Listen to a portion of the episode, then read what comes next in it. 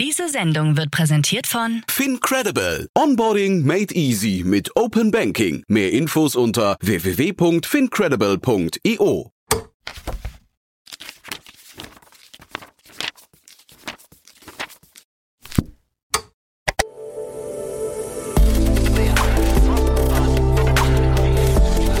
Startup Insider Daily. Read Only. Der Podcast mit Buchempfehlungen von und für Unternehmerinnen und Unternehmer. Hallo und herzlich willkommen zu Startup Insider Read Only. Ganz schön, dass du wieder dabei bist. Ich bin Annalena Kümpel, ich bin Moderatorin und für dieses Format spreche ich mit Autorinnen und Autoren von Businessbüchern. Heute habe ich mit Professor Annabel Ternes gesprochen. Sie ist unter anderem Direktorin des Berliner SRH-Instituts für nachhaltiges Management und hat schon viele verschiedene Unternehmen gegründet, die sich zu einem großen Teil mit Führung und oder Nachhaltigkeit beschäftigen. Und jetzt hat sie ein Buch geschrieben. Das heißt, los jetzt, nachhaltig führen gleich Zukunft gewinnen. Und wir haben sehr, sehr viel darüber gesprochen, was Nachhaltigkeit und Führung eigentlich miteinander zu tun haben und auf welche Weisen Führung zu Nachhaltigkeit in Unternehmen beitragen kann. Das war das große Thema. Lasst uns direkt reinstarten. Viel Spaß mit dem Interview mit Annabel Ternes. Werbung. Hi, hier ist Nina, Content Managerin bei Startup Insider. Suchst du deine nächste große berufliche Herausforderung? Dann melde dich bei uns. Wir suchen aktiv nach neuen Teammitgliedern, die Startup Insider zum führenden Informationsmedium der deutschsprachigen Startup-Szene machen wollen. Aktuell suchen wir Sales Manager, Customer Success Manager, Finanzmanager sowie Werkstudenten in den Bereichen Sales, Product und Content. Aber auch wenn keine passende Stelle dabei ist, melde dich trotzdem bei uns. Wir suchen immer nach leidenschaftlichen Menschen, die mit Startup Insider Großes bewegen wollen. Also, um mehr zu erfahren und dich zu bewerben, geh jetzt ganz einfach auf startupinsider.de/slash insider. Startup Insider Daily. Read Only. Hallo Annabel, schön, dass du da bist. Wie geht's dir? Mir geht's gut. Danke, Annalena. Ich freue mich sehr über unseren, unser Zusammentreffen heute und bin schon total auf deine Fragen gespannt. Yes, ich äh, freue mich auch. Ich bin äh, auch wirklich gespannt auf das Thema. Du hast ein Buch geschrieben, Los jetzt, äh, nachhaltig führen gleich Zukunft gewinnen. Warum hast du dieses Buch geschrieben? War mir ein totaler, äh, totales Anliegen, weil ich schon seit längerem als Keynote-Speakerin unterwegs bin und hier vor vielen Führungskräften meine Vorträge halte und gleichzeitig aber auch auf vielen Kongressen bin, mich mit Führungskräften auch so unterhalte und immer wieder höre, da ist eine große Bereitschaft da, Dinge zu ändern, aber dann kommen die Abers. Ähm, naja, das betrifft mich doch gar nicht. Oder was kann ich denn schon bewegen? Oder ja, so schlimm ist das doch gar nicht. Ich habe letzte Woche gelesen mit den planetaren Belastungsgrenzen und so völliger Blödsinn und auch mit dem Ozonloch. Und was heißt das eigentlich mit dem 1,5 Grad? Das heißt, mh, ich merke häufig, dass die Menschen sich ja sich Entschuldigungen suchen, so typisch Ausredenerfinder. Mhm. Aber das hat ähm, bei einigen noch nicht mal damit zu tun, dass sie, wie soll ich sagen, betroffen sind. Das würde ja heißen, ich habe es kapiert, ich fühle mich einfach schlecht, ich suche jetzt Entschuldigung. Sondern es hat, es ist häufig auch eine Stufe davor schon. So in dem Fall wie, stimmt doch gar nicht, so ein Blödsinn. Das sind die, die es eben einfach nicht ranlassen wollen an sich. Und häufig ist es auch ein paar Stufen davor, so nach dem Motto, wie was? Äh, gibt's das? Was? Mh, wieso muss ich denn irgendwas ändern? Klappt doch alles super. Was hast denn wieder mal ein ausgefallenes Thema, das irgendwie durchs Dorf gejagt wird? Das heißt, ich habe einfach erlebt, dass diese diese Sensibilität dafür häufig nicht da ist. Und wenn sie da ist, dass sie häufig wenig mit Tun zu tun hat, sondern mehr mit getrieben werden.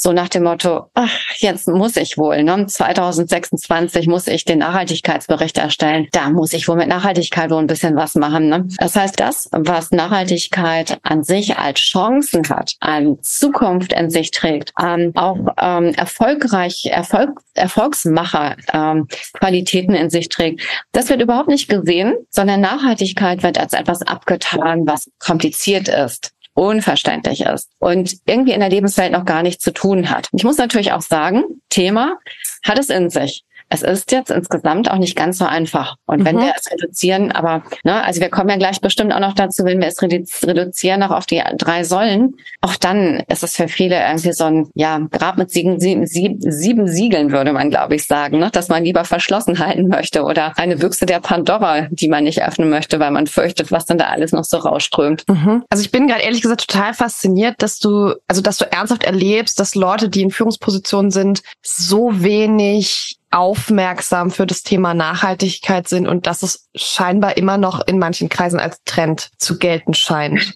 Also es überrascht mich gerade wahnsinnig, ehrlich gesagt. Ja, und dann, ähm, also dein Ausdruck oder das Wort, das du gebrauchst, finde ich total spannend. Trend, ne? Genau.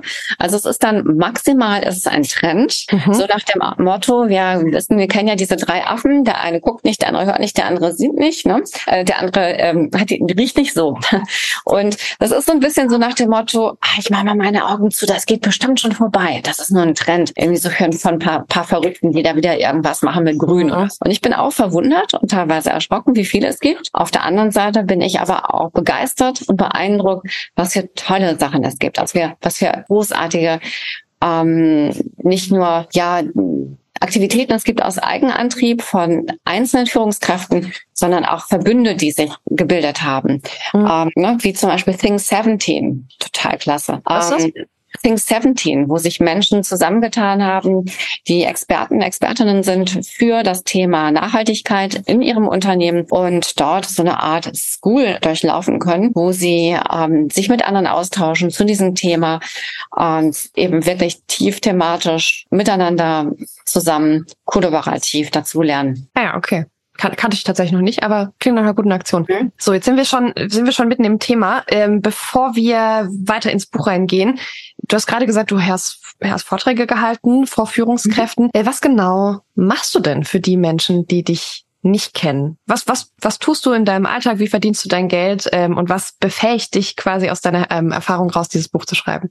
Ja, gerne. Also ich leite seit zehn Jahren das ähm, Institut für Nachhaltigkeitsmanagement und ähm, habe dazu eine Professur an einer privaten Hochschule internationalen Hochschule. Mich hat damals bewogen, diese Stelle anzunehmen vor etwa zehn Jahren, weil ich erstens damals ähm, nicht mehr in der Konsumgüterbranche, der ich vorher war, arbeiten konnte, denn ich war dort weltweit ständig im Flieger unterwegs und hatte ähm, gerade einen schweren Krankenhausaufenthalt hinter mir. Dann ähm, im Krankenhaus hatte ich eben wirklich eine existenzielle Situation und habe mir dann überlegt, was möchtest du machen, wenn du hier rauskommst? Und es war für mich klar, dass ich etwas machen möchte beruflich, bei dem ich viele Leute erreiche. Vor allem auch Leute erreiche mit meiner Botschaft von nachhaltigen Führen, die ganz am Anfang stehen von ihrer Führungskarriere oder ihrem Arbeitsleben, ihnen wichtige Impulse geben kann, mit ihnen darüber sprechen kann. Das war mir extrem wichtig. Aber die Idee, in den Bereich zu gehen, die hat eine sehr viel längere, sehr, sehr viel längere Dauer. Denn ich habe als Kind schon als Umweltaktivistin begonnen. Ich hatte als Siebenjähriger unglaublich aufgeregt, dass ich am Strand von Nordeuchmole statt irgendwie einen tollen Strand zum, äh, zum Sandburgen bauen, Strandvorfahren, der voll von Plastikmüll war und Möwen, die darauf fraßen. Und ja, es hat mich total wütend gemacht. Das Wort Nachhaltigkeit konnte ich, kannte ich damals noch gar nicht. Aber mir war mhm. klar, dass das nicht gut ist und dass ich so eine Welt nicht haben möchte.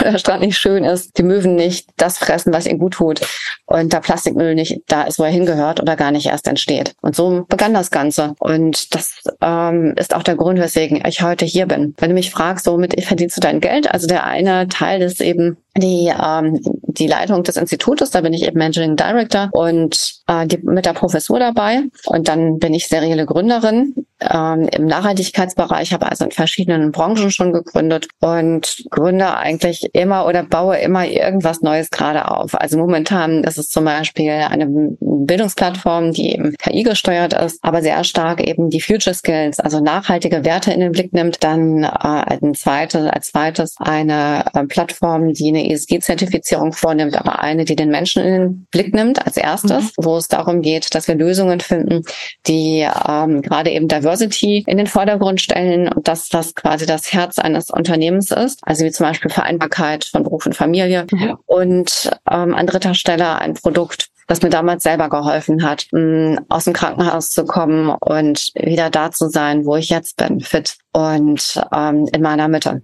Mhm. Und die Keynotes sind eben etwas, was ich sehr, sehr gerne mache. Ich habe das Gefühl, damit kann ich nochmal ganz anders meine Nachrichten, meine Messages transportieren. Ich mache sie jetzt auch nicht äh, überladen mit Wissen oder so, also jetzt stark wissenschaftlich, sondern ich transportiere ein paar Zahlen, aber es geht mir vor allem um Storytelling. Es geht mir darum, dass jeder versteht, warum es ein Los jetzt sein muss, dass jeder sich wiederfindet, dass jeder auch Informationen mitbekommt, die ihm helfen, dass er nach dieser Keynote zu anderen geht und sagt, hey, hast du schon gehört? Das ist ja spannend. Mhm. Erzähl dir mal diese Geschichte.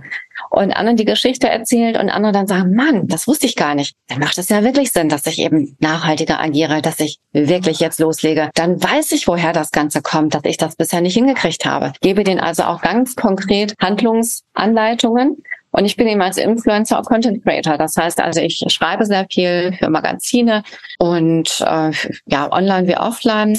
Ich entwickle aber auch Produkte für Unternehmen. Das beginnt bei Tests oder Konzepten für Online-Akademien ähm, bis hin zu ähm, Mitarbeiter-Involvements oder Empowerment-Produkten, die ich ähm, mit den Unternehmen für sie ganz individuell ähm, entwickle, um Mitarbeitern mhm. das Gefühl zu geben, aber ganz authentisch und ganz ernsthaft, dass es um sie geht und mhm. sie mitzunehmen bei den Themen Innovation, Nachhaltigkeit und Digitalisierung. Okay, du machst also grob alles und alles irgendwie mit Nachhaltigkeit und Leadership. Also man kann das ja schon raushören. Und ich finde den, den Ansatz, den du in deinen Keynotes fährst, den kann man ja auch im, im Buch ganz gut sehen. Du hast ja viele relativ kurze Kapitel, die einmal sich mit Definitionen beschäftigen. Also einmal tatsächlich erklären, worum geht's eigentlich. Aber es sind eben eigentlich fast immer auch Geschichten und in irgendeiner Form Handlungsempfehlungen mhm. mit dabei. Also das Buch ist eine eine Sammlung aus Kästen, ne, wo das dann irgendwie alles auch für jedes Thema nochmal zusammenkommt. Ganz genau. Also es ist im Grunde alles drin, aber jeder kann sich das nehmen, was für ihn am besten passt oder nochmal nachlesen oder mhm. diesmal vielleicht die Tipps nehmen, beim nächsten Mal eine tolle Geschichte mitnehmen,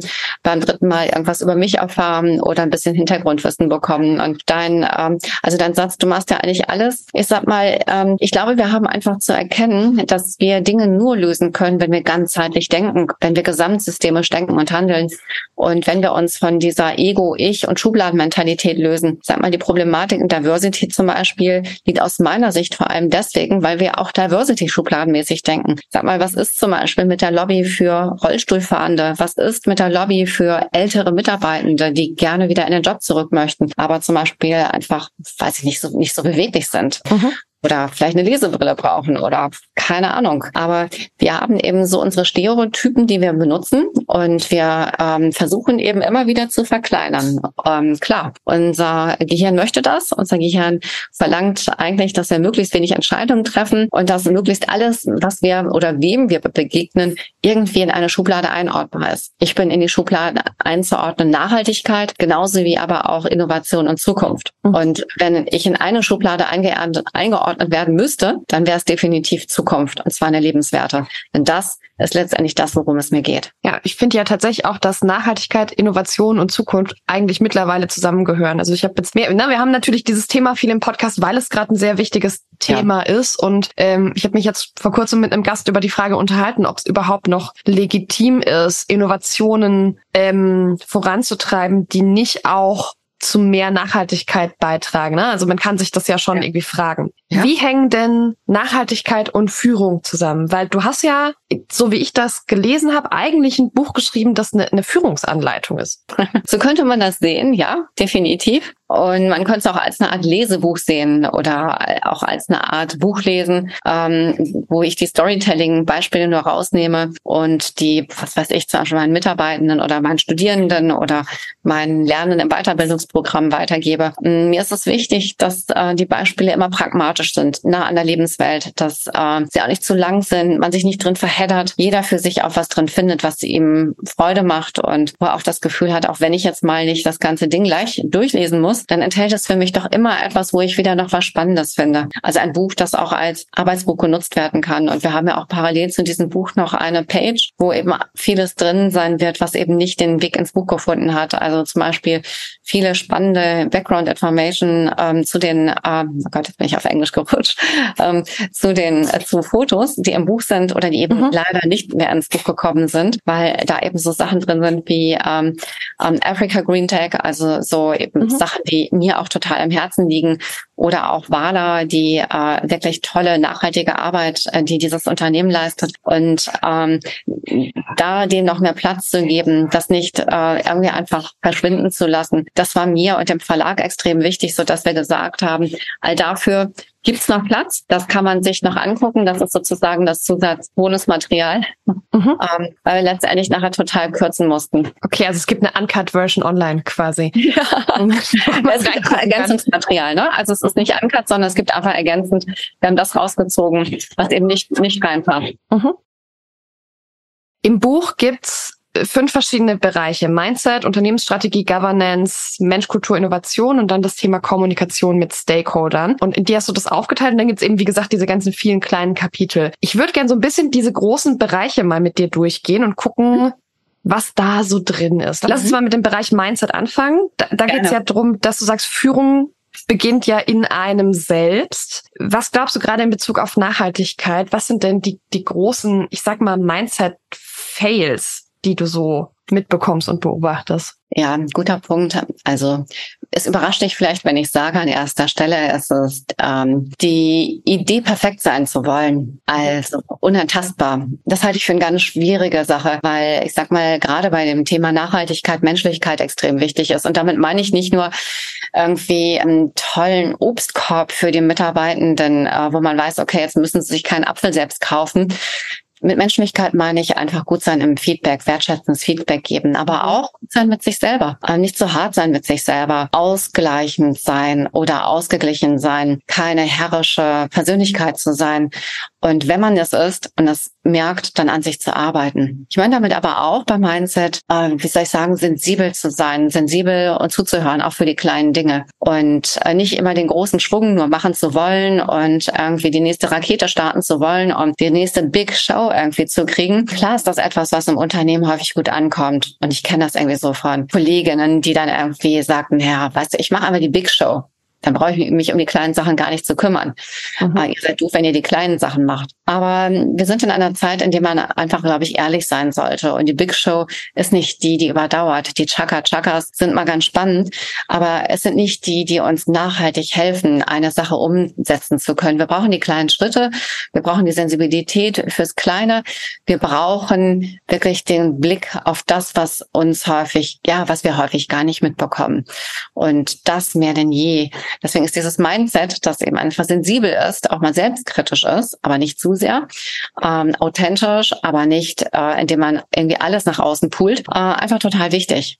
Und dann auch äh, der Blick dafür, für wenn es mal nicht klappt. Also nicht nach dem Motto, ja, ich bin der große Führungsmeister und ich bin der Superhero und so, ich habe die Superkräfte. ähm, diese Begriffe auch ähm, finde ich immer so ein bisschen über, überholt. Ähm, ich glaube, es ist einfach wichtig, dass man versteht, das bin ich. ich. Das bin ich mit meinen Höhen und Tiefen, mit meinen Schwächen und Stärken. Und nur so kann ich auch die Stärken und Schwächen anderer entsprechend stärken. Nur so kann ich auch oder weiß ich auch, wie ich fühle, wie vielleicht der andere fühlt oder was in dem Fall auch Fremdsicht oder Selbstsicht ist. Und ich glaube, dass wir gut daran tun, wenn wir wieder immer mal lernen, und das ist, glaube ich, das das würde ich sagen, ist so die Haupt, Hauptsache, einen Schritt zurücktreten. Raus aus dem Lauten, aus dem Lärmenden, aus dem Schnellen, aus dem höher, schneller, weiter und effizienzgetrieben sein, in das äh, einfach mal nichts. So, wo stehe ich denn eigentlich?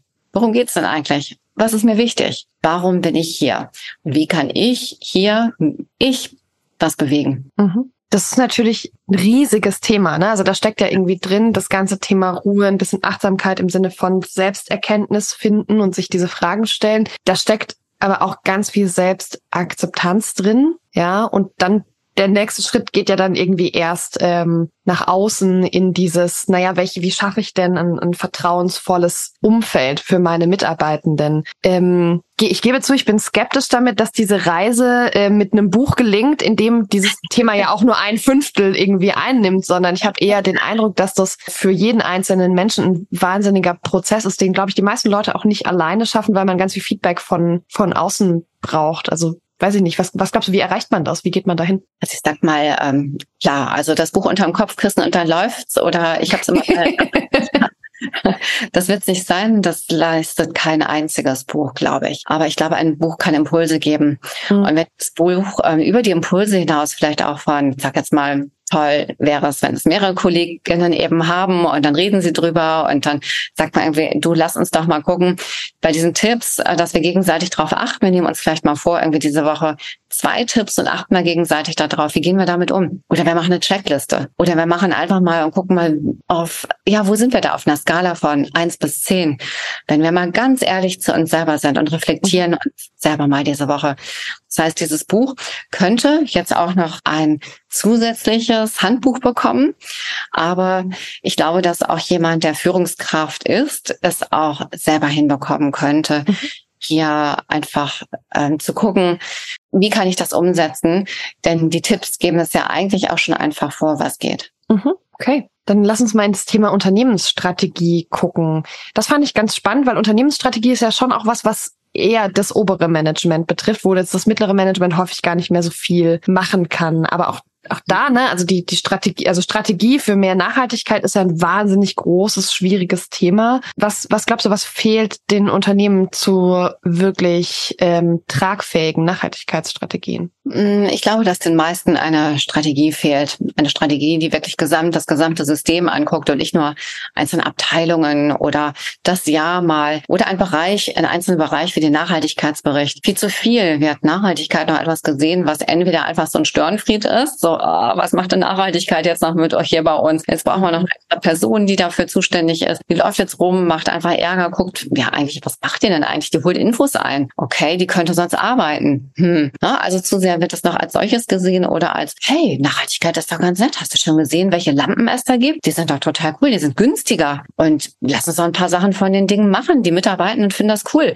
wir können da vielleicht auch ein paar ja, Fachkräftemangel und bei Quitting und so, vielleicht holen wir ein paar hinterm Ofen hervor. Ne? Also es darf nicht sein, dass ähm, Nachhaltigkeit eben einfach wirklich nur zum Greenwashing verkommt oder auch nur so eine, ähm, ja, hier ein bisschen, da ein bisschen zum Bauchladen verkommt, aus dem ich mir was rauspicke.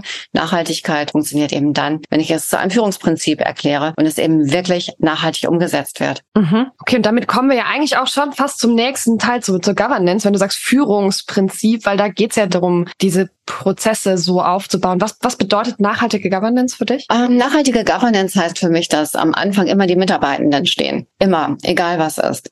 So mhm. unbequem und so nervig es ist. Und aufbauend darauf Strukturen entwickelt werden, die ähm, ans Unternehmen, zum Unternehmen passen, Mitarbeitenden mitnehmen, die über eine G und, jährliche G&V hinausgehen und mhm. die äh, alle Bereiche mit reinnehmen. Und damit nicht nur mit reinnehmen, also sozial, ökologisch und ökonomisch, sondern auch vernetzen untereinander. Denn häufig ist es ja so, du hast ja dieses schöne Säulendiagramm, das so nett nebeneinander steht. Und ich habe mich mal gefragt, welches, Entschuldigung, welches Diagramm meinst du? Welche Säulen meinst du? Es gibt so ein äh, Säulendiagramm für Nachhaltigkeit. Da ist oben so ein Dach und da sind mhm. so die drei Säulen nebeneinander. Sozial, nachhaltig, äh, ökonomisch, ökologisch, was mhm. so in der Mitte. Und ich habe mich irgendwie dann ziemlich dran gestört mit diesem Modell, weil ich irgendwie gedacht habe, hey, ich meine, wenn wir ein Modell wollen, das fluid ist, das agil ist. Warum zeichnen wir dann so einen Säulenteil? Häufig sieht das aus wie so eine ägyptische Säule oder also so ein ägyptisches, ja, so ein, so, so, so ein Säulen. Tempel. Ja, so ein Tempel. Mhm. Warum bedienen wir uns dieser alten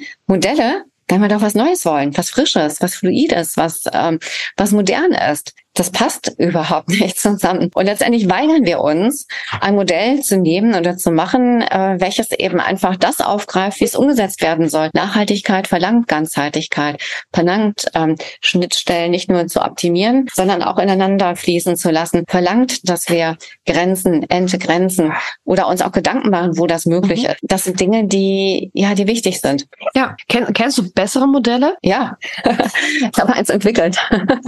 das stelle ich in dem Buch auch vor. Ähm, das halte ich für extrem gut und wichtig, ähm, weil ich da drei Dimensionen berücksichtige. Und zwar auf der einen Seite natürlich diese drei Bereiche, ökonomisch, äh, ökologisch und sozial, ähm, die auch dann wieder bei CSRD auftauchen, EU-Taxonomie und so weiter. Aber genauso auch ich, Gesellschaft und Welt. Also wie bin ich eingebettet in das Wir? Wie ist das Wir eingebettet in unsere Welt? Und dann, dann aber auch das, was wir brauchen, um es umsetzen zu können. Es hilft uns ja nicht, wenn wir irgendwie jetzt tolle Wärmepumpen kaufen, aber äh, statt stattdessen den Trockner weiter benutzen. Wenn wir irgendwie äh, sagen, okay, ich, ich habe jetzt die Wärmepumpe oder ich habe jetzt irgendwie dies und das und jenes gekauft, aber im Alltag, da setze ich es nicht um. Da nehme ich die Plastiktüten und ich esse Convenience Food. Von der Pommesbude ernähre ich mich meistens. Ich bin McDonalds und all solche Sachen. Ich erlebe es sehr häufig und ich bin überrascht. Und ich glaube, dass uns wirklich deswegen ein anderes Mindset und deswegen ist es auch eben ganz am Anfang und ist es auch wieder am Schluss, dass uns nur ein anderes Mindset helfen kann. Weil alles andere ist gut und wichtig, aber letztendlich wird es uns nicht helfen. Wenn wir nur das andere umsetzen, wird Nachhaltigkeit nie richtig nachhaltig werden. Und ich glaube, wir werden dann verlieren. Letztendlich wir, ne? nicht der Planet. Weil der Planet braucht uns letztendlich erstmal nicht. Der wird auch, mhm. der wird auch nach uns existieren. Und jetzt hast du diese ganzen verschiedenen Bereiche im, im Buch beschrieben. Ne? Es gibt noch zwei weitere die kann man auf jeden Fall nachlesen. Wo beginnt denn der Change-Prozess? Ne? Also am Ende geht es ja immer darum, Unternehmen, auch bestehende Unternehmen von da, wo sie jetzt sind, zu transformieren in eine Welt, in der sie eben mit nachhaltigeren Produkten, Prozessen, mit nachhaltiger Führung überleben und vielleicht sogar ihre Marktposition verbessern können. Das ist ja schon auch ein, ein Thema. Also ja. wo, wo fange ich denn an mit diesem, mit diesem Change? An welchem Punkt beginne ich mit nachhaltiger Führung? Ja, Im Grunde geht es ja eigentlich darum, dass ich mich gar nicht einfüge, sondern dass ich neu baue, dass ich ein Zukunftsgestalter bin mhm. und dass ich, wenn es geht, eben natürlich mich der alten Dinge bediene, die da sind und die ähm, nicht komplett auseinanderpflücke und eine Disruption erzeuge. Aber letztendlich geht es doch um eine Disruption, nur um eine ganz andere. Diese Disruption ist viel, viel größer, umfänglicher, weil es eine Disruption ist, die unsere Köpfe umfasst. Und sie ist mhm. nicht bar damit, dass ich eine andere Software nutze und einfach mich ärgere, dass ich wieder irgendwie ein ähm, paar neue Oberflächen lernen muss. Diesmal geht es um weitaus mehr. Und ich glaube, es ist hier total wichtig, dass wir hier lernen für das, was ansteht. Und das ist, glaube ich, eine ganz wichtige, etwas ganz, eine ganz wichtige Botschaft für die Führungskräfte, die nachhaltig führen wollen. Es ist richtig, die richtige Sprache zu finden, richtig, die richtigen Kanäle zu finden, wichtig, die richtigen Prozesse zu schnüren, Pakete zu schnüren, Organisationen zu schnüren ähm, und, und zu finden, weil ohne das wird das nicht funktionieren. Ich finde ganz spannend ähm, und es löst nicht hier dieses Problem, aber ich finde ganz spannend, wenn man sich zum Beispiel anschaut, wie ähm, eine Hamburger Hanse, Freie und Hansestadt das gelöst hat, indem sie zum Beispiel den Menschen, die so Schwierigkeiten haben, ihr Kindergeld zu beantragen, weil sie gar nicht wissen, wie geht das denn eigentlich? Wie komme ich an meine Sozialwohnung ran? Und damit rede ich noch nicht mal von den Menschen, die der deutschen Sprache nicht mächtig sind, sondern auch von solchen, die hier in diesem Land geboren, die ne, der deutschen Sprache sehr wohlmächtig sind. Da sind Menschen, die brauchen eine einfache Erklärung. Und dann gibt es dann Dinge wie zum Beispiel, und das finde ich einfach total stark, deswegen erwähne ich es auch manchmal und hier wieder,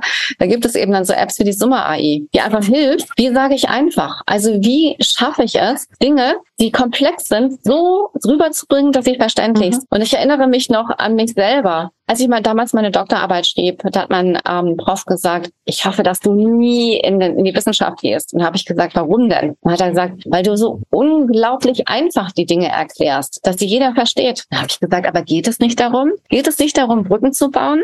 Geht es nicht darum, das, was wir an Erkenntnissen in der Wissenschaft finden, in die Praxis zu übertragen und Menschen mitzunehmen, zu zeigen, wie man diese Welten verbinden kann?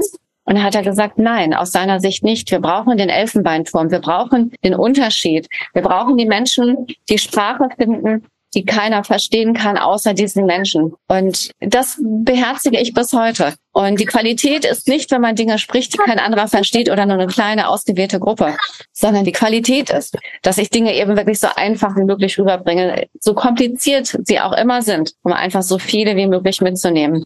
Und deswegen bin ich auch ein riesen Verfechter davon und deswegen ist das auch ein großes Kapitel bei mir im Buch, mhm. Weiterbildung. Und zwar Weiterbildung nicht für die High Potentials, Weiterbildung für die, die jetzt gerade mal gefördert werden sollen oder die ein Goodie brauchen, damit sie dabei bleiben. Oder vielleicht für die Retain, äh, für die, die retiren. Also man sagt, ja, ich gebe dir noch mal ein kleines, kleines Goodie dazu, dass die, ne, wenn sie gehen, vielleicht auch noch mal ganz gut über uns reden. Nein, wir brauchen Weiterbildung für alle, nachhaltige Weiterbildung für alle. Und diese nachhaltige Weiterbildung, die muss so sein, dass sie, dass sie auch für jeden Dinge enthält, Nachhaltigkeit in seinen Grundzügen für jeden verständlich macht. Das Nachhaltigkeit. Hm? Das klingt gut. Ja, Nachhaltigkeit finde ich darf kein Luxus sein, das zu verstehen, worum es geht. Wir dürfen nicht und wir müssen Wir müssen gefeit sein vor, Manipulation und wir müssen wissen, jeder, welche Schritte richtig sind. Und ich meine, die Werbung versucht es oft, oftmals immer noch, ne? zu sagen, das ist Bio oder das ist halt, das ist eben besonders gut.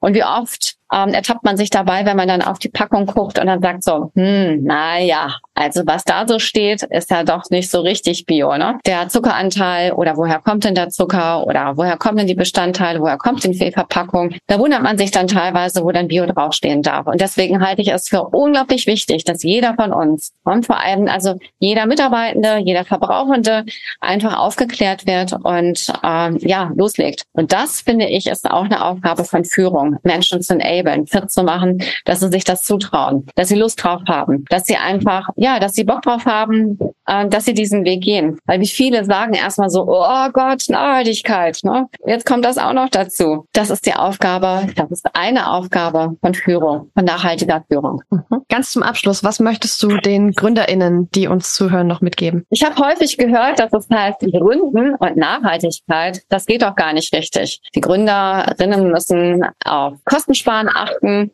Nachhaltigkeit kostet. Sowas kann man gar nicht realisieren. Ich möchte jedem, der gegründet, sagen, es geht, geht definitiv und es geht sogar sehr gut. Denn wenn ich kein großer Tanker bin, sondern wenn ich ein Schnellboot bin, wenn ich Strukturen neu setze, wenn ich neu gucke, welche Software ich nehme, welcher Website ich mich bediene, wo ich kaufe und welche, wie ich meine Produkte aufsetze, mit einem Lean Management oder kompliziert, wo ich meine, ähm, wo ich meine Cloud habe, ich glaube, wenn ich diese Punkte berücksichtige, dann weiß ich schon sehr gut, dass ich als Startup total viel machen kann, was so richtig nachhaltig ist und was richtig hilft auf diesem Weg und wo ich auch richtig Vorbild sein kann. Und ich glaube, das müssen wir sein als Gründerinnen. Das dürfen wir sein. Es, ne, ist, die Zeit ist vorbei, wo es cool ist, etwas zu gründen, was nicht nachhaltig ist. Die Zeit ist aus meiner Sicht wirklich vorbei. Annabelle, Vielen, vielen Dank für deine Zeit. Vielen Dank, dass du hier warst. Und äh, wie immer schließen wir Read Only mit. Wir hören uns beim nächsten Buch. Bis dann. Danke. Sehr gerne. Werbung. Hi, hier ist Moritz, Marketing und Growth Manager bei Startup Insider. Wenn du über die verschiedensten Themen immer auf dem neuesten Stand sein möchtest, dann empfehle ich dir auf jeden Fall unsere Newsletter auszuprobieren. Von unserem täglichen Morning Briefing Startup Insider Daily zu unseren themenspezifischen Newslettern wie Krypto und Web3, Investments und Exits oder KI Kompakt bist du mit unseren Newslettern immer top informiert. Falls du interessiert bist, kannst du dich jetzt ganz einfach kostenlos anmelden und zwar unter startupinsider.de/slash insider. Startup Insider Daily. Read Only. Der Podcast mit Buchempfehlungen von und für Unternehmerinnen und Unternehmer. Okay, das war das Gespräch mit Annabelle. Ich hoffe, du hast ein bisschen was mitgenommen. Vielleicht hast du jetzt Lust, dir auch das Buch anzugucken. Das kann man jetzt schon vorbestellen und ab dem 23.10. ist es dann auch überall erhältlich. Wir hören uns nächste Woche wieder für die neue Folge Startup Insider Read Only. Hab eine fantastische Woche. Bis dann.